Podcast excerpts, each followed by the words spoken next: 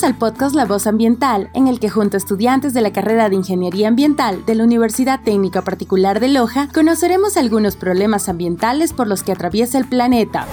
La Voz Ambiental. Bienvenidas y bienvenidos.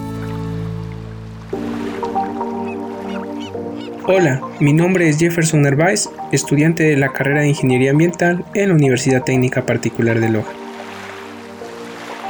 y hoy vengo a contarte acerca de dos conceptos importantes en la ingeniería ambiental, la bioacumulación y la biomagnificación. Y para eso te citaré uno de los acontecimientos más importantes de contaminación ambiental que se han generado a lo largo de la humanidad, denominada la enfermedad de Minamata.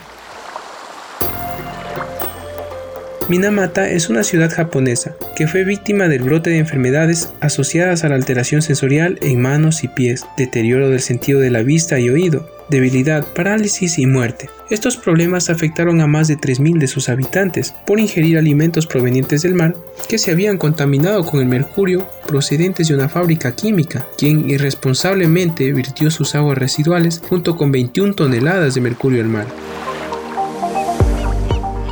Pero, ¿cómo pasó el mercurio a los peces?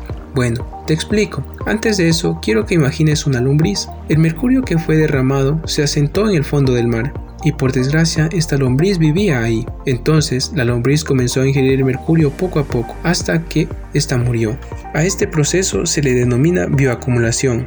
Entonces, los peces chicos que se alimentaban en el fondo se comieron esta lombriz muerta y el mercurio pasó al pez pequeño, que después fue devorado por uno más grande, y así sucesivamente hasta que por desgracia el pez más grande fue capturado por un habitante de Minamata y llevado para su alimentación.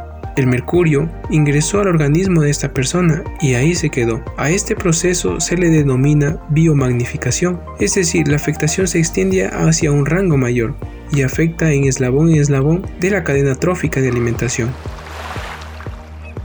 En ingeniería ambiental, aprendemos a diseñar procesos que ayuden a controlar y prevenir problemas, como el que te he mencionado, con la ayuda de la tecnología, ciencia y múltiples herramientas para proteger el ambiente y sus recursos. Estudia ingeniería ambiental en la UTPL. Esto fue La Voz Ambiental. Un aporte de la carrera de Ingeniería Ambiental. Muchas gracias. Hasta una próxima.